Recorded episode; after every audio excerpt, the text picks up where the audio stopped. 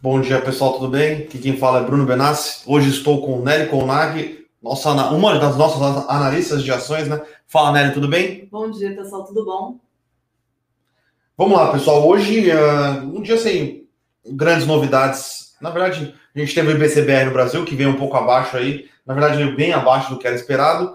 Porém, eu, tava, eu abri para olhar aqui os, os, números do IBCBR, achei um, um pouco estranho, porque serviço subiu, indústria subiu, varejo ampliado subiu e o, BC, e o BCBR caiu. Então deve ter sido alguma coisa na parte é, agro, né, que o, que, o, que o Banco Central não divulga é, como ele não divulga separado, né? Então isso provavelmente foi o principal responsável é, pela queda do IBCBR. Porém, é, acho que não é nada por enquanto, tá? Não, não acende um sinal de alerta, mas a gente deve, manter, deve se manter. É... Gente deve se manter, manter bastante é, atento aos próximos indicadores, tá, pessoal? É, lembrando que a gente, é, a gente, na verdade, o mercado esperava é, um, uma retração econômica maior devido à segunda, à segunda onda da pandemia no primeiro trimestre, principalmente.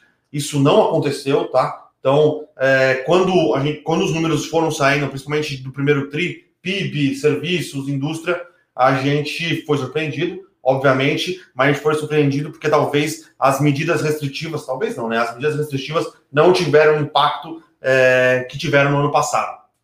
Então, pode ser que esta surpresa positiva no primeiro trimestre é, faça com que a recuperação da economia brasileira seja mais linear para os semestres é, seguintes, tá? Então, a gente tem que acompanhar os índices, tudo que tem saído, seja aqui, seja nos Estados Unidos, seja na Europa, tem uma, tem uma volatilidade, uma oscilação é, e um erro é, de estimação, tá? É, normalmente os economistas, tá? Eles erram as estimações.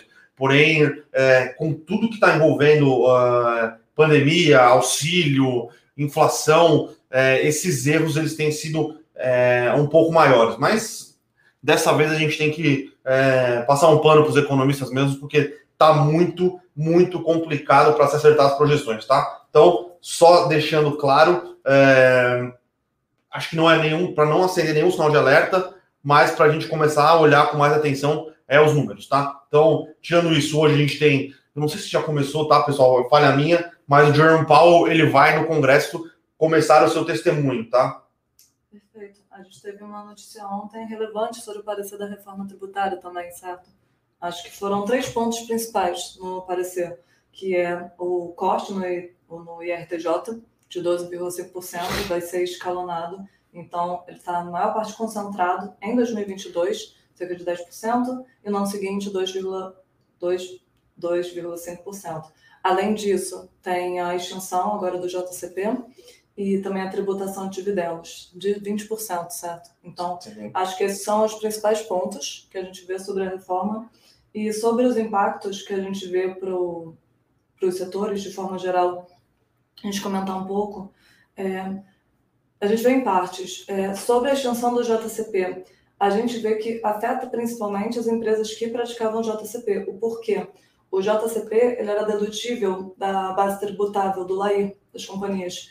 Então, elas vão ter de fato uma menor, todas as companhias vão ter de fato pagar uma menor alíquota de TRJ, de IRTJ, porém, as que praticavam antes, usavam o JCP, elas vão agora ter uma base uhum. tributável maior. Então, elas devem ser mais afetadas. Então, empresas comumente pagavam muito JCP, como a Vivo, elas devem ser impactadas Sim. pela nova medida. Agora, empresas que não eram tão grandes pagadoras, como o setor de óleo e gás, como no setor de bens de capital, eles devem apresentar um lucro maior por causa da menor alíquota de juros praticada. Além disso, a gente tem a gente vê a perda da competitividade de algumas empresas que as empresas que cooperam como bonds, porque elas passam a perder um pouco a competitividade em relação a instrumentos de crédito similares ou debentures é, convencionais, porque com a tributação, agora em cima delas, dos dividendos, elas ficam um pouco menos competitivas e, no, então, o setor de utilities, é, a gente pode ver de, de modo geral, ele pode ser afetado e, no caso que não vai ter mais, uh, foi falado que poderia tributar fundos imobiliários e não, de fato não vai ser. E essa não tributação nos fundos imobiliários podem tornar-eles mais atrativos em comparação a ativos similares. Em vez de você investir numa empresa do setor de shopping center, por exemplo, pode ser mais competitivo, pode ser mais atrativo você investir em um fundo imobiliário. Então, pontos para a gente observar. Outro ponto é que tem um lado da reforma que ela estimula a alavancagem para uhum. você, ela estimula a alavancagem. Então, empresas que não têm uma estrutura de capital tão otimizada como a Vale, elas podem se elas podem ser estimuladas a otimizar essa estrutura, a se alavancarem mais. Então, o que pode ser positivo. Sim. É, sobre a reforma tributária, tirando os pontos um pouco mais teóricos que o Carnelli abordou, é, é, o que a gente vem falando aqui faz algum tempo, tá, pessoal? Reforma estrutural desse nível não pode ser tocada em velocidade é, tocada a toque de caixa, tá? Então vamos lá. É, tem uma questão bem relevante, parece que essa proposta agora é melhor, só que tem uma questão aí que existe um rombo de 30 bilhões de reais em, em arrecadações. Este rombo de 30 bilhões de reais só não pode ser maior, tá? Ele só não é maior porque o, o, o parecer é, do, do deputado PSDB do Pará, eu esqueci o nome dele agora, uh, ele está com. Ele, ele tem que todos os subsídios para todas as cadeias que eram dados vão ser retirados. Não para todas as cadeias, mas diversos subsídios vão ser retirados.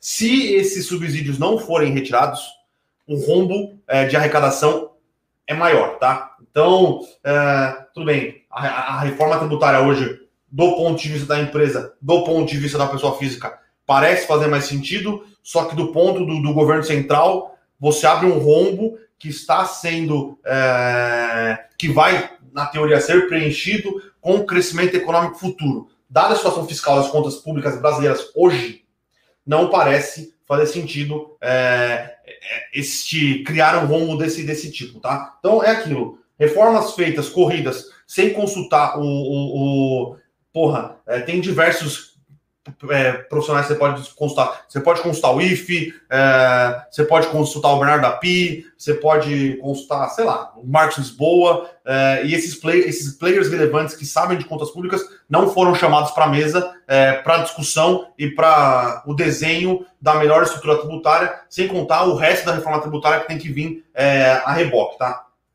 Para o mercado, essa reforma parece melhor, para um crescimento de longo prazo do Brasil, diversas coisas é, a gente tem uma dúvida, tá? Então, é, as coisas é, vão acontecendo assim é, e, e, paciência, mas parece que é, o mercado gostou, o mercado subiu ontem, vamos ver é, como vai ficar no longo prazo, lembrando que o Brasil tem déficits primários constantes, se não me engano, desde 2014 ou 2012, faz muito tempo, e essa, essa perda de arrecadação só aumenta o nosso déficit primário, né? Então, vamos lá, vamos, vamos ver o que vai acontecer. Outro ponto, aí agora sim, um ponto positivo que aconteceu ontem foi a aprovação é, pela Câmara, é, a regularização né, dos, da, do não pagamento dos super salários é, para alguns, é, para o executivo, o judiciário, é, para os militares. Ainda ficou, ah, ficaram alguns penduricários, tá? Óbvio, é, ficaram 32 exceções, mas pelo menos agora a maioria dos penduricários estão regulados. Então, é, eu acho que essa é uma daquelas é, reformas que passou o, passou o que deu, né? O melhor seria que todos os penduricários tivessem sido retirados. Alguns permaneceram, é, paciência, mas é uma amostra importante de que o Congresso ele está com vontade é, de voltar à reforma tributária, à reforma administrativa, tá? Lembrando que era uma pauta é, defendida por governo e por oposição que para se votar uma reforma administrativa deveria se regular essa questão de penduricários.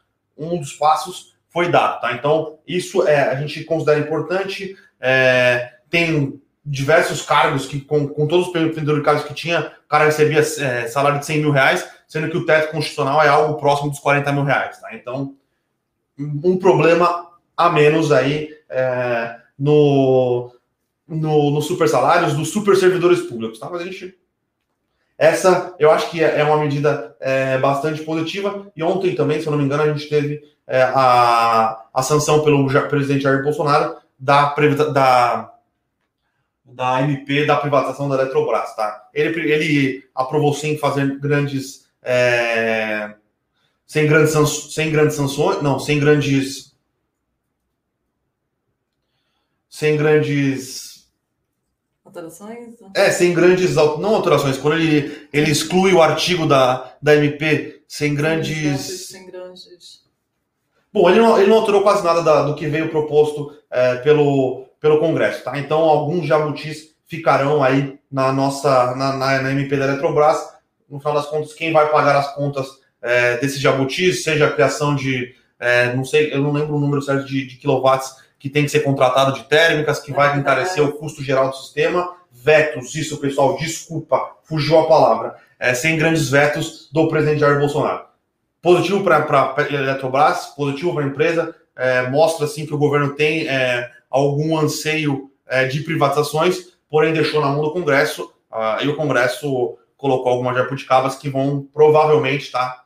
Nenhuma, nenhuma das duas partes veio com números é, confiáveis, o governo diz que não vai aumentar a conta de luz. Muita gente diz que vai aumentar a conta de luz. As contas do governo e as contas aqui não se casam. Alguém está errado. Então, é... vamos lá. Mas tá, algumas coisas têm andado, tá?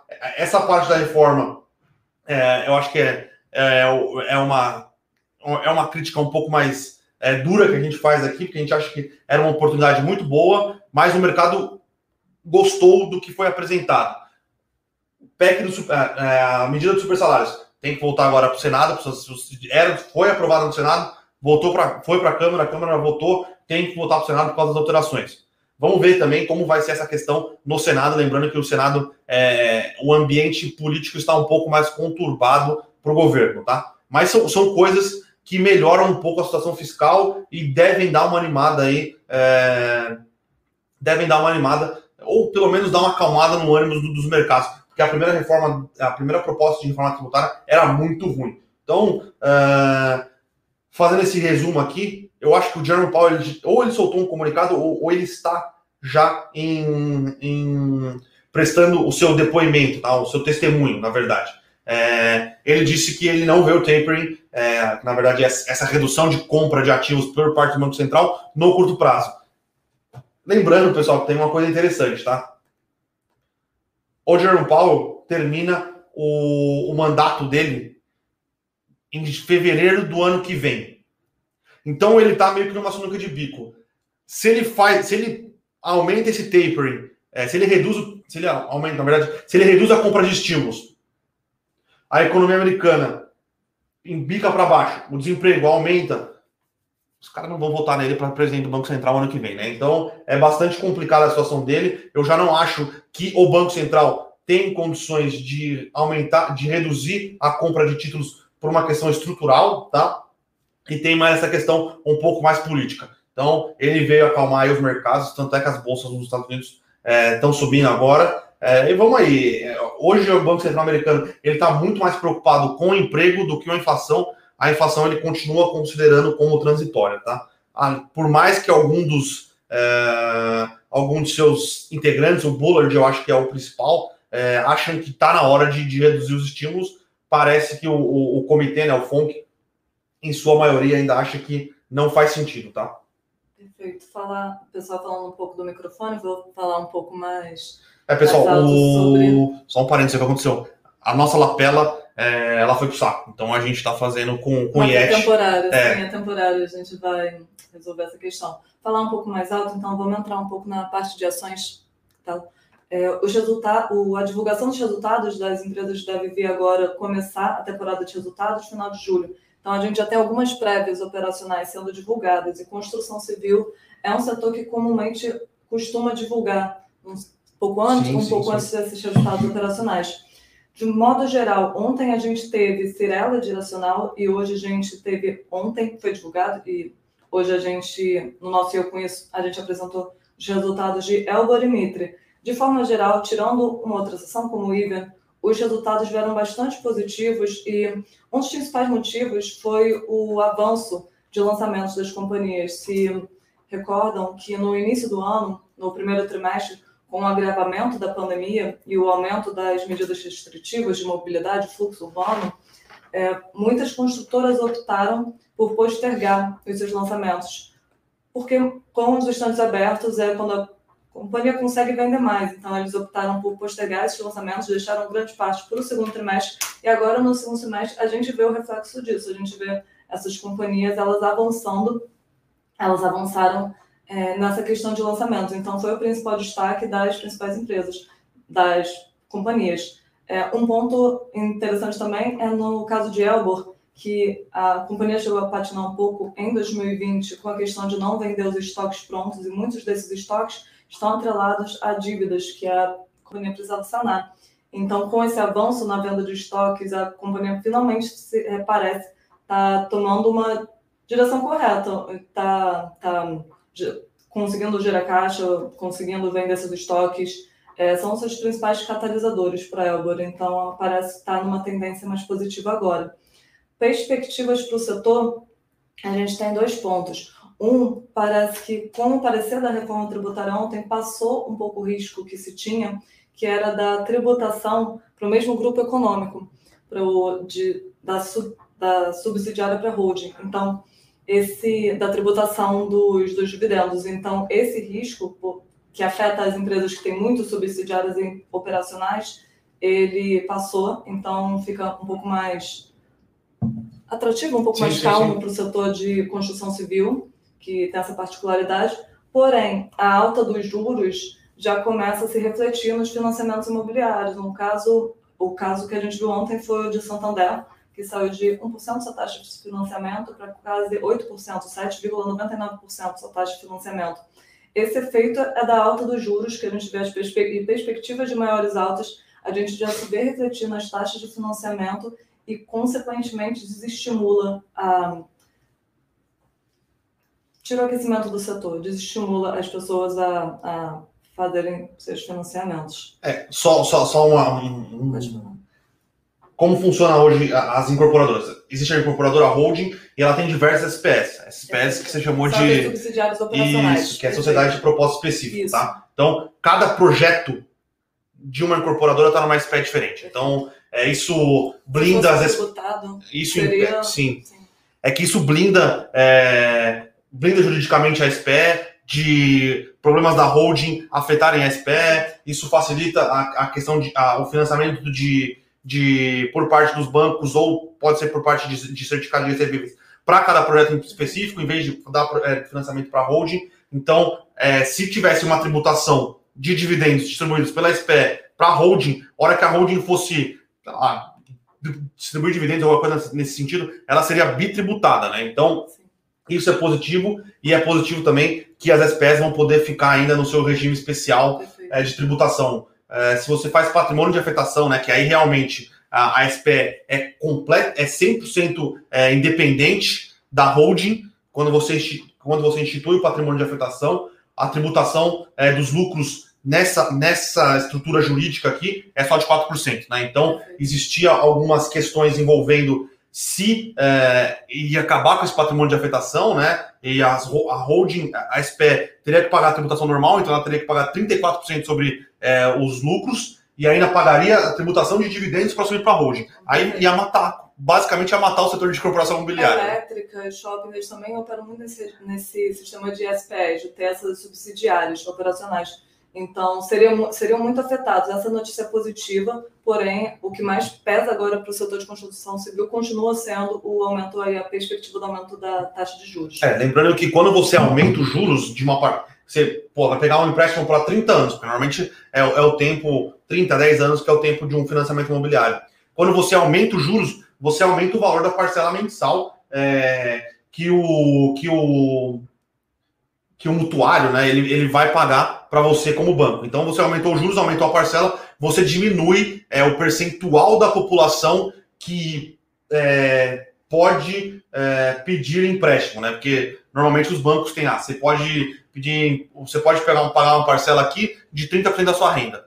Você aumentou a, a parcela, diminui o percentual de, da população que pode comprometer 30% da sua renda com aquele financiamento e isso é, tende a, a, diminuir aí o, a parcela elegível, né? Perfeito. E aí as outras duas notícias que a gente tem aqui, oh, mais no famoso curtas e boas, né? Saiu a precificação de CBA, CBA que saiu com desconto na, na, na faixa indicativa e, e tinha saído, né? E agora tá em, tá em leilão aqui a Smart Fit, né? A Smart Fit começa a negociar hoje e a CBA começa a negociar amanhã. Smart Fit aqui tá num preço de 29, eu não lembro foi. Lembrando que a gente fez recentemente um relatório sobre início de cobertura, início de, cobertura de CBA e a gente tem a análise mais detalhada também nas nossas plataformas e a gente divulgou para os nossos assinantes. Calma aí. É, a Smart Fit está abrindo aqui com uma alta considerável, tá, pessoal? Acho que ela precificou a 23, ou tá aqui abrindo a 28.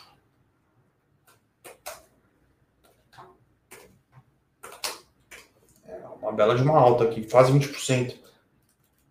Ainda não abriu, tá em leilão, tá? É uma, uma bela de uma abertura aí, né? Lembrando que durante, é, durante o processo de, de, de book build, né? De, de, de, de definição do preço, a Smart Fit ela decidiu não jogar uh, o IPO é, na faixa mais alta da, da, do, do range, né? Acho que era 28 reais, exatamente para possibilitar uma, uma abertura com, com um ganho é, para quem tiver entrado no IPO, tá? Então, foi um IPO bastante demandado, é, algumas empresas é, grandes ancoraram, a Dynamo, é, o fundo, um fundo canadense, que eu sempre esqueço o nome, é, então parece fazer sentido, tá? Então, é, vamos ver. Tá com temporada aquecida para IPOs. a, gente tem, a gente tem, aqui na Levante, a gente está analisando dois IPOs para três. semana. Três IPOs essa semana, dois que a gente vai divulgar na sexta-feira. Sai o Raizen também, né? Então a gente está tá olhando Raizen. Mas para a gente divulgar nessa semana, a gente Sim. tem Desktop e Unifique para divulgar nessa semana. A gente ainda está analisando Raizen. Vi uma pergunta aqui no. Aqui na sessão de perguntas eu vi sobre perguntando de multilaser. A gente, essa não a gente olhou. não conseguiu, não teve o braço para conseguir olhar, fazer conta e chegar a uma análise mais aprofundada. Mas está bem aquecido em termos de IPOs, a gente está monitorando os que parecem Sim. ser mais interessantes. É, e tem, se não me engano, saiu ontem a faixa de preço da, da Brisanet, que é uma outra empresa de fibra, uma empresa de fibra aí que atua no Nordeste. Então a gente tem agora a Brisanet, que é Nordeste, a Desktop, que é interior de São Paulo, e a Unifique, que é interior de Santa Catarina, tá? A gente está olhando esses três IPOs, mais Raizen. A Raizen é, divulgou o prospecto aí com a faixa de preços hoje. Então, vamos correr aí para conseguir soltar esses quatro relatórios de IPOs aí, pessoal, que eu sei que vocês gostam é, bastante, tá? Então, já vou responder uma dúvida aqui do Amauri uh, sobre a precificação. Tá? É, primeiro que não faz sentido, tá, Mauri, é, comparar empresas de alumínio com empresas de aço. É, empresas de alumínio no mundo negociam com prêmio sobre empresas de, de, de aço é, ou a própria Vale, que é uma empresa só de mineração. Tá? Então, é, quando você compara a Gerdau com a CBA, são business completamente diferentes. Tá? O alumínio tem, tem um prêmio maior do que o minério do que o aço, é, tem mais utilidades é, e, o, e o mundo tende, no longo prazo, a, a, substituir aço por alumínio em muitas das cadeias. Tá? Não, sei, não sei se vão ser em todas as cadeias, mas existe sim essa substituição, porque o alumínio, é, eu diria que é, é mais maleável, é, é, mais reciclável, tem várias coisas que permitem esse prêmio é, do alumínio para o minério de ferro. Uh, desculpa, pro aço, tá? E, uh, e ela saiu com algum prêmio para a Alcoa é, e para outra que é grande, é uma finlandesa, eu esqueci o nome, tá? É, ela saiu com algum prêmio, depende muito do que das premissas para 2022, é, no que a gente fez aqui de EBITDA, olhando as previsões aí e as estimativas 2022 dessas empresas negociadas no exterior, né, a Alcoa, é, a gente viu que a, a CBA saiu com desconto, tá? Então, nesse ano, pode ter sido que tenha saído com algum prêmio em relação a elas, mas para 2022 ela sai com desconto considerável até, tá? Então, é... é isso. Agora vamos responder um pouquinho mais de perguntas não envolvendo IPO. Sinqia, ontem teve uma queda de 3%, sim, vamos ver como é que está a Sinqia agora. Deixa eu só pegar aqui o... É, a Sinqia caminhou bastante esses últimos dias, tudo que sim. ela não tinha andado, ela andou bastante esses últimos dias, parece que ontem que teve uma queda mais pronunciada. É, o Amor, eu acho que é, ela sentiu sim, né, o, essa parceria entre a B3 e a TOTOS, lembrando que hoje a Sinqia é o maior é o maior player desse segmento de atuação, né? Que é back-office, soluções de é, inteligência para bancos médios, é, bancos pequenos, tudo que envolve PIX, uma parte de back-office para fundos, é, previdência. Então, a Sinks era, era, essa subsidiária da TOTS, que agora ela está com caixa de 650 milhões, 650 é, milhões de reais, eu acho que é isso mesmo, que é, foi o aporte da B3, e agora essa empresa ela tem caixa para ir aquisição. Lembrando que esse, esse, é, esse ramo de atuação, o crescimento inorgânico faz muito mais sentido do que o crescimento orgânico. Por quê? Porque o custo de troca para você mudar alguma coisa dentro do seu back-office, para você mudar alguma coisa que você implementou, é muito alto. Então, é, boa parte do crescimento desse setor é via aquisições. Assim que é, fez um follow-on, se eu não me engano, no passado, no começo desse ano, foi às compras, comprou várias empresas, tem colocado para dentro, tem conseguido fazer cross-sell dos seus produtos, só que agora ela tem um concorrente que tem mais caixa para fazer essas aquisições. Então, eu acho que o mercado é, ele deu uma penalizada ontem na Sinqia, só que lembrando que a B3 uh, avaliou essa empresa é, relativa aqui num, num múltiplo maior do que é o múltiplo da Sinqia, que é a líder de mercado. Então, não parece fazer muito sentido, tá? É, lembrando que a Sinqia acho que tem 7% de mercado e essa empresa resultante tem 2,8, 3. Além, além disso, é um mercado muito pulverizado. Então, acho que pode ter sim alguma competição de preços em alguns ativos específicos, mas tem muita coisa que elas podem ir consolidando, é, em, não em conjunto, né, mas elas podem ir aumentando participação de mercado é, sem muita guerra de preço, tá? Perfeito. Mais perguntas?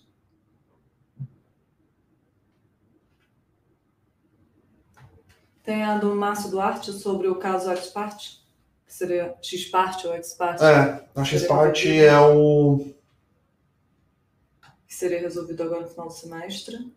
É, bom dia, o caso do X-Part, todos falam que seria resolvido no final do semestre. Uhum. Uh, no, eu não lembro quando foi divulgado tá, o, o fato relevante, é, mas o fato relevante foi divulgado é, pelo Itaú, a gente comentou aqui que fica, vai ficar para o segundo semestre. Tá? É, tem uma questão burocrática é, que a gente não.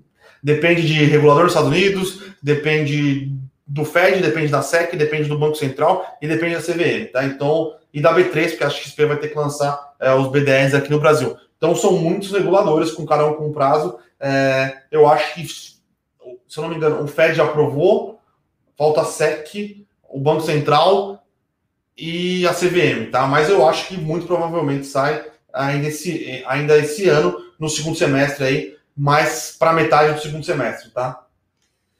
Dúvida do Adilson também, caso ah, sobre a reforma, ocorrerem alterações, o Brasil se tornará uma das menores cargas tributárias, que isso aumentará os investimentos estrangeiros.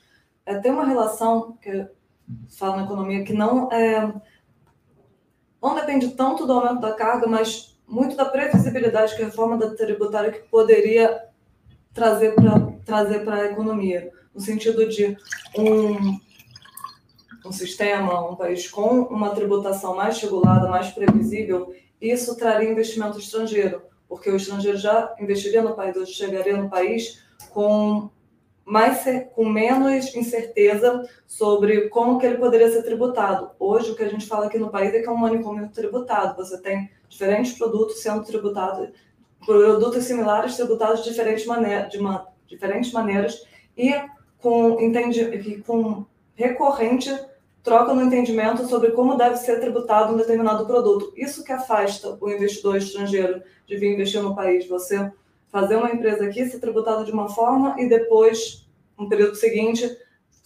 decidirem que esse produto deve ser tributado de uma outra maneira. Isso que acaba por afastar mais o investidor, não tanto a carga, acho que a carga pode afastar, mas acho que essa imprevisibilidade que hoje o sistema financeiro traz Sim, tem uma questão de moeda também, tá? Uh, não existe um mecanismo. Não existe um mecanismo muito bem é, desenhado é, para rede cambial nesse tipo de operação, tá? Então, é, eles não podem. Por exemplo, ele investiu numa, numa empresa do setor de, de, de rodoviário. Não existe nenhuma possibilidade de ele travar o, o, o reajuste no dólar né? Então, Uh, então tem uma questão deste hedge cambial que às vezes uh, dificulta um pouco os investimentos. Lembrando que o real é uma das moedas que tem a maior volatilidade no, do, do, mundo, né? Então isso também dá uma penalizada nesse tipo de investimento direto, tá? Então, mas eu acho que com uma, uh, com uma estrutura, uma estrutura tributária um pouco melhor definida e desenhada, pode ajudar sim algum tipo de investimento, tá, Adilson? Vamos para a próxima sobre Santos Brasil. É, pergunta, do, pergunta do Márcio Duarte, que a ação já está quase nos 10 reais. Qual a previsão para o resultado do segundo TRI? Será que cresce mais? A gente está aguardando os resultados para definir se vai fazer uma revisão de preços, uma atualização. Os principais catalisadores para Santos Brasil para esse ano já ocorreram, que era a renegociação da Maesc, e isso foi final de março, e na, já em abril a, a companhia ainda teve o arremate de três terminais de granéis líquidos na InfraWiki, no, na primeira semana de abril. Então, isso foi muito positivo e fez a ação caminhar bastante. Inclusive, a renegociação com a Maersk permitiu que a companhia lançasse um novo guidance para 2021. Então, seguindo esse novo guidance, a gente tem expectativas positivas para esses resultados é, que estão por vir, mas a gente está numa a gente com a proximidade dos resultados, a gente está aguardando ver de fato esses resultados de, de todas as companhias para definir se vamos fazer uma atualização de preços ou se as perspectivas que a gente tem elas se concretizam. Certo. Mais perguntas? É, responder um pouco aqui a, a do Luiz Carlos da precificação do CBA. Tá é, tem uma questão que foi que eu, eu, eu comentei com a Mauri, eu andei discutindo com alguns amigos meus de buy side, é exatamente essa questão de querer comparar minério de ferro com, é, com alumínio é, e não são comparáveis, tá? Então, é, num cenário que tá vindo tantos IPOs, Smart Fit, Raizen, é, puta, tem Multilaser, tem todas essas de fibra, às vezes falta falta braço até no próprio buy side, né? Então, é, o cara olhou e falou: puta, tá negociando com um pouco mais de prêmio no mercado que eu não conheço, não sei nada, porque é a primeira empresa listada de alumínio no Brasil. Às vezes isso dá uma, uma complicada na, na, na precificação e na faixa e no entendimento por parte do buy side aí é, do que faz sentido ou não é, e, e como precificar a empresa, tá? Se respondendo o Flávio sobre a Santos Brasil, se essas licitações já mostram no balanço agora, o que a gente assim que teve a, a notícia do arremate das licitações, o que a gente fez no nosso relato, o que a gente fez foi a revisão do nosso valuation para Santos Brasil para incorporar essa, esses arremates no valuation. Então, hoje no preço que a gente considera justo para Santos Brasil, a gente incorporou esses arremates. Sobre as licitações, sobre o balanço da companhia agora o segundo trimestre, acredito que vai ser um pouco cedo, para mostrar. O que a gente pode já observar é que ela conseguiu. A companhia ela tinha feito um follow-on no final do ano passado e ela estava tava sendo muito cobrada de onde ela alocaria, alocaria os recursos desse follow-on. Parte desses foi alocada nessa, nesse arremate, no, quando ela venceu os três terminais de granéis líquidos. Isso a gente deve ver essa, essa, esse gasto para ela, esse gasto em relação aos leilões. A gente deve ver, dessa forma mas em relação ao preço que a gente considera justo para a companhia, ele já está refletido, esses arremates.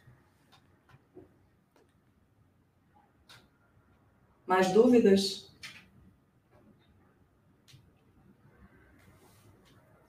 É, o Amaury tá falando bastante de muito M&A no setor de, saúde, realmente a gente tem visto, DASA comprando muita gente, é, a Reddor, né, uma máquina de aquisições, a gente viu mais alguma coisa da, da Mater Day. A Mater Day entrou no, no Pará, entrou em algum estado do norte também. É, então é um setor que está muito, muito aquecido. Lembrando que é, teve muito, muito player desse setor que teve uma perda de, de receita considerável no ano passado.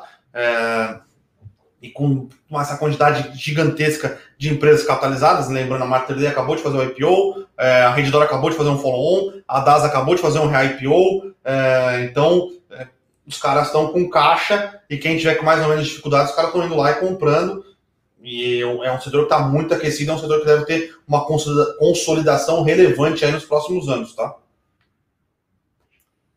Perfeito. Eliabe, se, Eliabe Martins, o que esperar no próximo balanço de Via Varejo? A gente sai com perspectivas positivas. Sim, sim, sim. A gente gosta de Via Varejo. É, a gente acha que agora ela conseguiu mostrar que ela joga no, no, no, na Série A, né? Então, ela teve muitos problemas de execução quando ela era comandada pelo. Quando era uma, uma, um braço do Pão de Açúcar, né?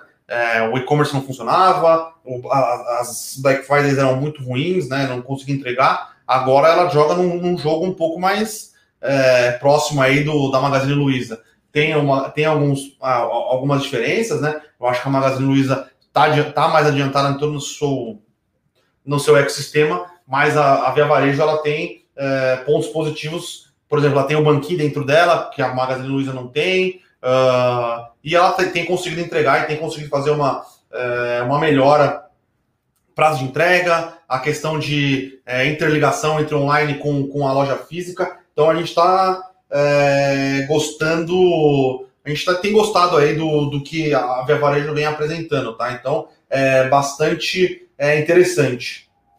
É, Paulo Augusto, você falou da gente providenciar uma live com os assinantes de dividendos para comentar sobre o impacto da provável taxação. É, Paulo, o relatório de dividendos que a gente divulgou hoje, agora comandado pelo nosso analista, o Rodrigo Yamamoto, o novo, novo rosto da carteira de dividendos, a gente comenta um pouco sobre o parecer da reforma, divulgado ontem, e também sobre o impacto para o impacto setorial que a reforma vai ter nas companhias e principalmente para as empresas da carteira. Então, a gente com certeza vai marcar uma live para principalmente apresentar o Rodrigo como novo rosto da carteira de dividendos, mas para você já ter um, um gostinho, um preview, a gente no relatório de hoje de dividendos, a gente já, a gente já comenta um pouco sobre os impactos nas empresas da carteira. Sim. Uh, o Matheus está aqui com a gente perguntando de Klepper Weber e São Martinho. Cara, a gente tá aumentando agora, a, nossa, a gente está focando mais agora entender um pouco mais essas empresas do agro, tá, Matheus? Uh, então, eu não tenho opiniões formadas. É, eu sei que a Klepper Weber ela passou por uma reestruturação é, de business mesmo muito bem sucedida, né? Isso você pode ver aí pelo, pela, pela performance das ações nos últimos tempos, mas a gente não tem nenhuma opinião formada porque a gente não acompanhava tão de perto, tá? Então, é, eu fico devendo essa para vocês.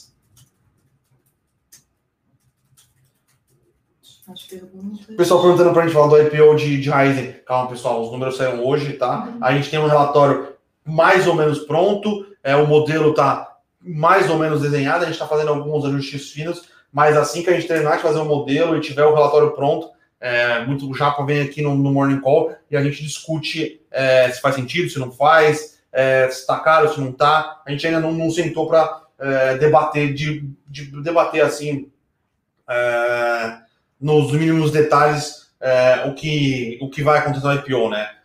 eu lembro que a, a Raiden fez um roadshow bem grande, ela queria ser avaliada acho que em 100 bilhões de reais, agora parece estar em 70 bi, né? Então a gente já sabe que naquela avaliação de 100 bi reais, o mercado falou nem a pau. Agora 70 bi parece que vai sair, tá? Mas a gente vai trazer um, um, um relatório aqui no um relatório completo e eu trago o Japa para a gente discutir um pouco melhor é, sobre a empresa, sobre o que ela faz, se faz sentido, se não faz. É, eu fico devendo essa, mas quando a gente tiver o relatório pronto, o Japa vem aqui. A gente traz o Japa também para comentar sobre o, o segmento de saúde, o Júnior está perguntando sobre a empresa líder no setor.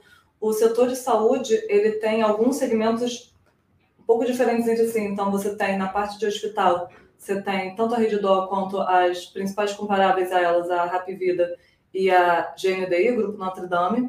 E na parte de laboratório, você tem o Fleury. Na parte de farmácia, a gente tem hoje a Ipera. Ipera é a maior do mercado. Ipera é a maior do mercado. Então, são, eles estão contemplados no setor de saúde. Quando a gente fala que o setor de saúde está aquecido, fazendo muito M&A, engloba todos esses segmentos. A gente está vendo a IPO desde, desde, desde a DASA até hospitais. Então, o setor está todo aquecido, mas os segmentos são um pouco diferentes entre si na hora de realizar investimento.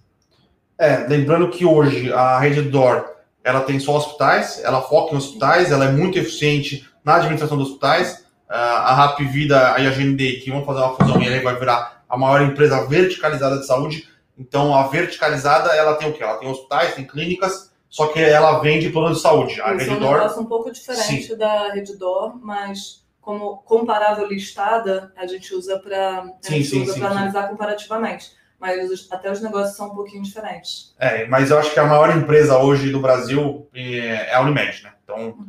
a Unimed BH é gigante, a Unimed Brasil é gigante, tem a Central Nacional, é, mas é um mercado muito pulverizado ainda. Então, tem bastante espaço para as empresas irem é, se consolidando. É, esse é até um dos pontos que a gente acha que, porque o CAD não, não é, impediria a, a fusão entre Rap Vida e GNDI, porque elas atuam, elas atuam em setor em elas são complementares, né? Onde uma onde uma tem atuação muito forte, a outra tem uma atuação fraca. Então é um mercado muito muito é, pulverizado.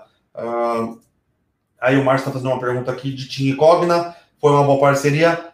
Uh, Márcio, a gente acha que sim. É, é uma parceria da TIM e da Cogna é, para venda de, de cursos EAD na base de clientes da TIM, né? Então, parece fazer sentido porque a TIM consegue é, remunerar é, melhor o seu principal ativo hoje, que eu acho que são os seus clientes, né? Lembrando que hoje, na questão de, de telefonia celular, é, é um jogo de rouba-monte, são as três. É, TIM, claro, claro, sendo listado no México, e a Vivo brigando de rouba-monte, um rouba cliente de uma, outra rouba cliente do outro. Eu acho que já é um business um pouco mais é, consolidado, sem grandes possibilidades de expansão, e agora elas têm tentado remunerar o seu ativo, é, seu principal ativo, que são os clientes, né? Então, é, tem essa possibilidade de, oferecer os cursos da Cogna, e a Cogna paga um take rate para eles, é, tem a questão da TIM ter uma participação no, no banco C6 e as contas abertas podem ser remuneradas, é, então acho que faz sentido estrategicamente pensando num futuro para essas empresas de, de, de, telefonia. Lembrando que o, a outra parte do, do que eles têm feito é a questão de expansão de fibra ótica. Né? Então, acho que é remunerar melhor a base de clientes agora e expandir a fibra ótica. E para a Cogna faz sentido, ela, ela aumenta a, a, a, a, população atingível dela, né? com a base de clientes muito forte da TIM, se eu não me engano, eu, eu não lembro o número, mas acho que são 80, 80 milhões de clientes, algo nesse sentido, talvez, talvez um pouco menos, talvez um pouco mais parece fazer sentido para as duas empresas, tá? É, não sei... Agora, se vai gerar valor no longo prazo, vai, não sei te dizer, mas se for bem executada, parece fazer bastante sentido para as duas companhias, tá? Perfeito. Mais dúvidas?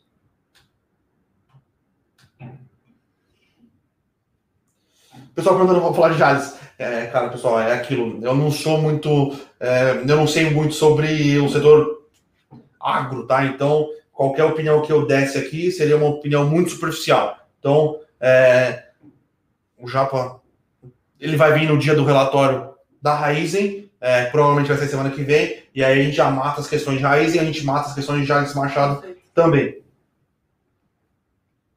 É, o Márcio perguntando, Vino 11 ou Rect 11? Qual o melhor, melhor filho do setor? Melhor filho do setor de lajes corporativas eu não acho nenhum desses dois.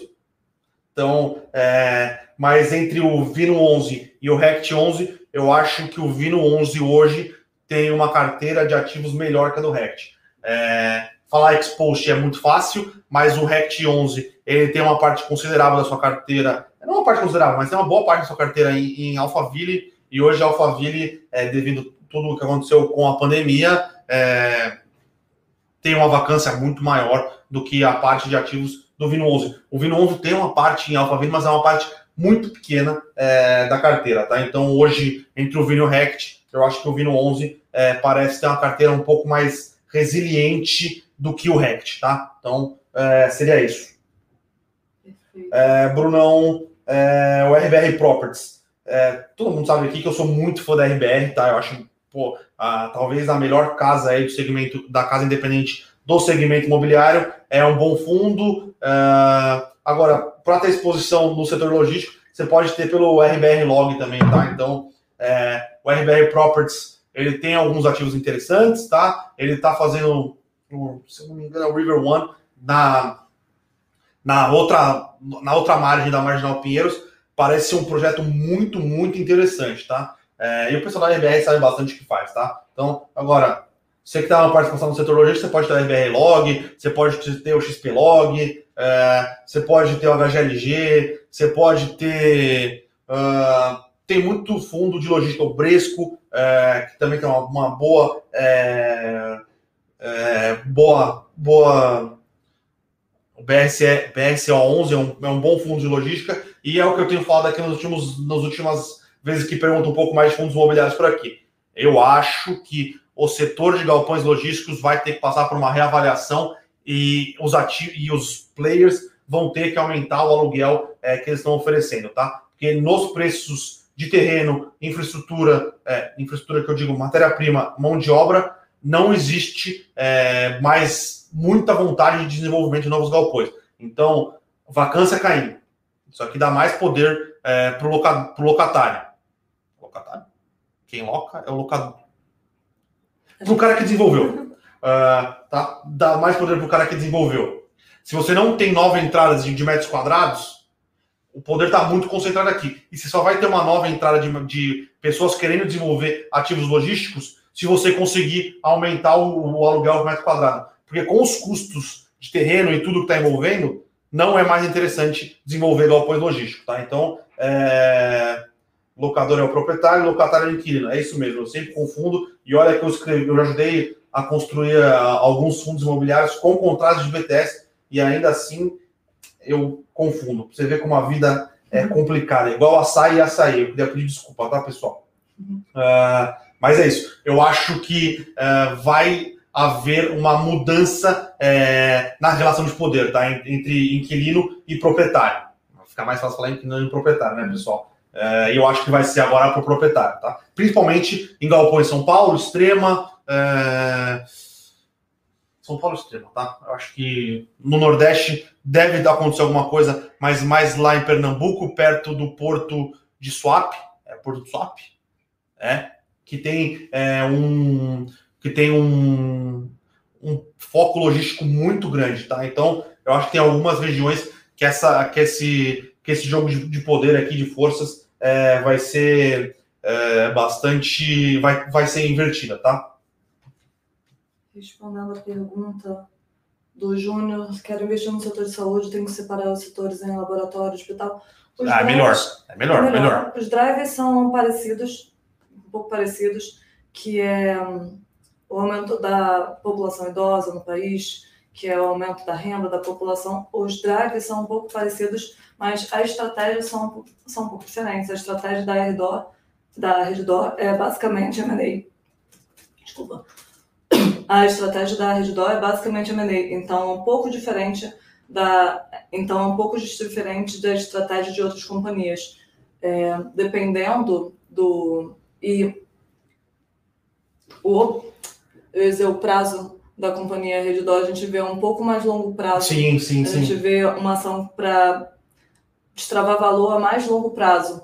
Então, é diferente um pouco de algumas companhias que estão entrando no setor com já perspectivas para mais curto prazo. É, eu, eu dividiria, dividiria o seguinte, tá, Júnior? Hoje tem a DASA, que tem laboratórios e tem hospitais, uhum. tá? É, aí tem o Fleury, que são só laboratórios e tem feito marketplace, mas tudo bem. Então seria um laboratórios, um verticalizados, né, que é o caso da Rap Vida e da GNDI, é, seguradoras, que é o caso da Qualicorp, é, e aí a Qualicorp tem uma parte que ela briga com a GNDI e com a Rapville tem uma parte que, a, que ela é só uma seguradora, aí tem uma parte de hospitais, que aí seria Reddor, uh, seriam uh, Mater Day, eu acho que é só isso, e aí as empresas de medicamento, que aí seriam a Blau e seriam a Ipera, mas nas, nas, nas de medicamentos. A Ipera é muito forte no over-the-counter, né, que é aquilo que são é, medicamentos sem prescrição médica, então é o que ela comprou da Cepacol é o que ela comprou da Sanofi, Cepacol, Buscopan,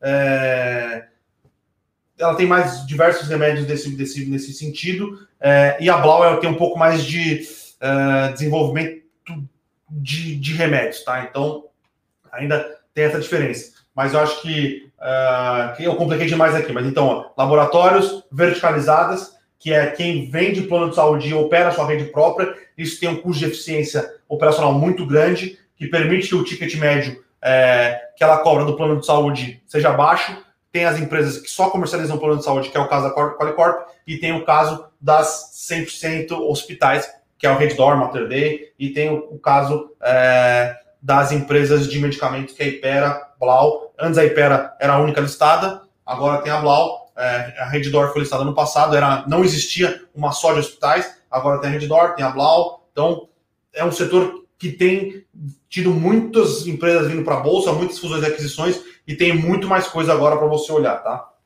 Perfeito. Uh, o Márcio está aqui perguntando se XPIN vale a pena. Márcio, cara, a gente, eu gosto bem, gosto bastante da gestão, gosto dos ativos, uh, eu gosto um pouco do, da estratégia de ser um pouco mais industrial do que ser de e-commerce, porque você dá uma. Você diferencia o fundo em relação aos outros fundos que são de logística, que são mais voltados para e-commerce. Porém, essa última emissão de cotas aí que foi cancelada e voltou, não me agradou, tá? Então, é, não gostei do que foi feito pela equipe de gestão. É, mas o ativo, o ativo que eles pretendem adquirir é um bom ativo, tá? Então, é, podia ser um pouquinho melhor comunicado só. Vamos, vamos ver o que acontece, tá? É, é um fundo bem, é um fundo bem tocado, tem uma parceria muito interessante com a BB é, e vamos lá.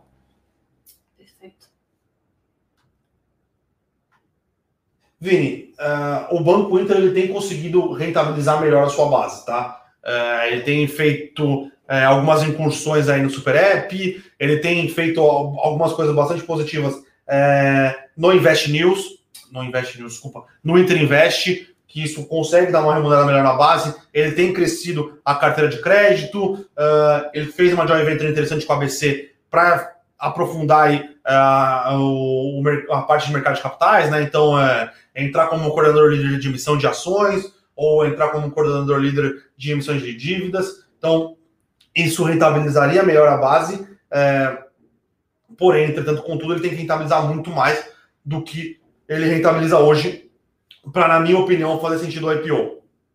Isso quer dizer que as ações vão cair? Não. Isso quer dizer que as ações vão parar de subir? Não. É, é, então, é um ativo bastante complexo de se analisar, tem muito crescimento futuro contratado, e a questão é que eu só não. É, eu prefiro não pagar por um crescimento futuro tão longe é, e tem que ser muito grande do que era na base comparado na, na base de hoje, tá? Mas é, dá para shortear Banco Inter? Eu não falaria para você fazer isso, porque quem shorteou o Banco Inter sim. se deu mal. Mas sim, hoje ele é um banco que rentabiliza melhor sua base do que rentabilizava há um ou dois anos atrás, tá? Mas eu ainda acho que está longe é, de conseguir rentabilizar muito mais é, assim, tá? Só a última do Flávio aqui para a gente fechar, tá, pessoal? Tá dando quase uma hora. Vocês acreditam que no movimento os figurinos ainda estão em bom momento, visto que houve recorrentes quedas? Flávio, a gente ainda acha que o melhor player é, que não depende muito de ciclos globais é a JBS. JBS para a gente ainda está muito barata, tá? É, agora, Marfrig tem uma questão do CAD perguntando para ela o que, que ela está fazendo na BRF. O CAD vai questionar. Tem o um mercado perguntando o que você está fazendo na BRF. Na, na BRF que é isso, como é que tá, por que você está usando seu caixa dessa maneira? É, e talvez eles, por serem só de proteína bovina, estejam no momento um pouco pior. A Marfrig é, também está nesse momento, tá? Por só depender de carne bovina e depender de América Latina é, e basicamente de exportações, porque no Brasil o, o cenário está um pouco mais é, um pouco mais difícil de operar. Marfrig uh, e, e e, e Marfrig e Minerva, talvez no movimento de curto prazo, sejam um pouco mais penalizadas. Tá? A JBS, no final das contas, acaba sendo penalizada também, mas a JBS a gente ainda acha está muito barata. Tá? A, a Minerva, a gente gosta da gestão, gosta muito da gestão, a equipe é muito competente lá, porém, o, talvez o cenário macro tenha um, atrapalhado um pouquinho, tá? Pessoal, acho que, que é isso. Queria agradecer, né, aí pelo, pela presença. Queria agradecer a todo mundo que tem elogiado é, a evolução da equipe no, no, no, nos comentários. É, é, muito gratificante receber esse tipo de elogio, tá, pessoal? Então, agradecer aí. Hoje, pessoal, não falei no começo, mas senhores, se eu não me engano, é hoje, é hoje. dados a dar com pau de China. Então tem formação bruta de capital fixo, é, crescimento da indústria, PIB. Então amanhã teremos bastante coisa para comentar no cenário macro. Tá? Hoje esse foi mais a, o IBCBR que veio um pouco abaixo, mas em números que, que eu, eu não, não, tive muito tempo de abrir e analisar, mas obviamente não estou falando que está errado, tá? Só, só, só, são um pouco estranhos pela quebra que a gente viu. É, e a questão do, do Jerome Powell deixando claro que ele não está preocupado com a inflação. Mas amanhã, meus amigos, amanhã, dados de China, vamos ver o que vai acontecer. Então, pessoal, queria agradecer aí, bons negócios e até amanhã. Para saber mais sobre a Levante, siga o nosso perfil no Instagram, levante.investimentos. Se inscreva no nosso canal do YouTube, Levante Investimentos. E para acompanhar as notícias do dia a dia e mais sobre a Levante, acesse nosso site levante.com.br.